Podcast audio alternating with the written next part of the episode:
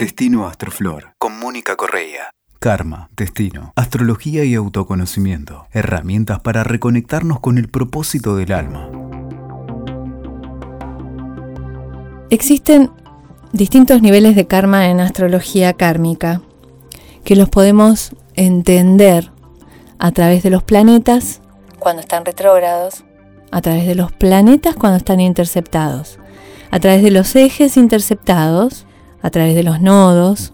Y en astrología kármica podemos ver entonces distintos tipos de karma también. Está el karma personal, el karma familiar, que a todo el mundo en general este, le pega bastante, el karma transpersonal, esos son los karmas que podemos ver en la carta dentro de una lista mayor de karmas que, eh, digamos, también estamos eh, viviendo o estamos inmersos. El karma a, nivel del país, el karma de religión, el karma de género. Cada una de las acciones colectivas que encaramos también generan responsabilidades que tienen que ver con lo colectivo. Para ver un poco más en profundidad Em, las pautas kármicas dentro de la carta kármica, cuando entendemos una carta como karma, lo que estamos viendo es un instante en, un proceso evolutivo de alguien. La vida de una persona es como un instante para la conciencia que está encarnada. Entonces, la carta es como una foto de un ratito de esa evolución. Y los ejes son como fundamentales para entender el estado evolutivo del ser sin ponerlo, eh, esto de evolutivo, sin poner, eh, digamos, en escala de valores, sino como de crecimiento. O sea, los ejes, el ascendente, el descendente, el medio cielo y el fondo del cielo, son particularmente interesantes a la hora de evaluar a quién le estamos hablando, con quién estoy intercambiando. Los planetas retrógrados, como les decía recién, eh, son materias también que, que todavía de alguna forma hay que cursar. Los, planetas retrógrados son funciones que estamos aprendiendo, errores kármicos según el signo, y siempre entendiendo los vicios del signo como parte del problema. Y eso, los vicios de los signos son fundamentales. Los nodos, como misiones, misión del alma, de dónde vengo, para dónde voy. Los signos interceptados, que son los pecados de omisión, son las cosas que no hice, las que no quise hacer y que a veces ahora me traen experiencias psicológicas fuertes, percepciones intensas interiores en general y que nos dan aparte como una urgencia por resolver ese asunto. Las personas a veces tienen las dos cosas, ¿viste?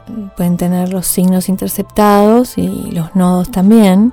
Y entonces de pronto aparece como una doble situación kármica. Es como que me puso, se puso dos misiones, de alguna manera. Lo clásico de las vidas pasadas es la casa 12, todo un universo para explorar, que también incluye la información emergente del árbol genealógico, como lo más destacado, la energía saturada de ese árbol. Y por otro lado, lo más también muy, muy, muy fuerte, la luna. La luna que representa el alma de cada uno de nosotros y el alma familiar, la memoria que vamos eh, guardando dentro de nuestro propio alma, memoria de varias encarnaciones donde estamos practicando algo, aprendiendo algo. De alguna forma el propósito mayor de la encarnación en la carta natal, eh, la tenemos que encontrar, lo tenemos que encontrar en, la suma de todas estas, de todos estos elementos, incluyendo los planetas directos, que son el resultado de buen uso de la función del planeta. Existen como propósito de la vida, de la vida una, por decirlo así, Creo que el propósito mayor es la evolución de las conciencias que están encarnadas y mm, la carta aporta, aporta como luz sobre el instante de la conciencia, luz al instante que la conciencia está transitando, que se llama una vida, una encarnación, y ese mapa que es el cielo interno, de alguna forma nos, nos permite soltar esos adormecedores de los sentidos que abundan en, alrededor nuestro y nos permiten anclar un poco ese propósito, entendiendo un poco mejor lo que estamos buscando y lo que vinimos a hacer. Pero nunca es una cosa sola. Desde mi punto de vista, en la astrología kármica, la suma de las cuestiones es muy importante porque toda la carta sos vos, no una parte. Si te fijas un poco ahí en tu carta, cómo están los nodos, qué planetas están retrógrados o si tenés justo signos interceptados, recordando que los planetas que están adentro de los signos interceptados funcionan como retrógrados. Y no importa eso también, no hay que ponerse mal, ¿no? A veces encontramos eh, que hay un montón de planetas retrógrados, no pasa nada. La cantidad no importa porque se supone que trajiste una cantidad X que te lo podés bancar, si no, no podrías tener esa cantidad. La conciencia sabe lo que hace. Mirar, estar atento y el autoconocimiento como parte fundamental.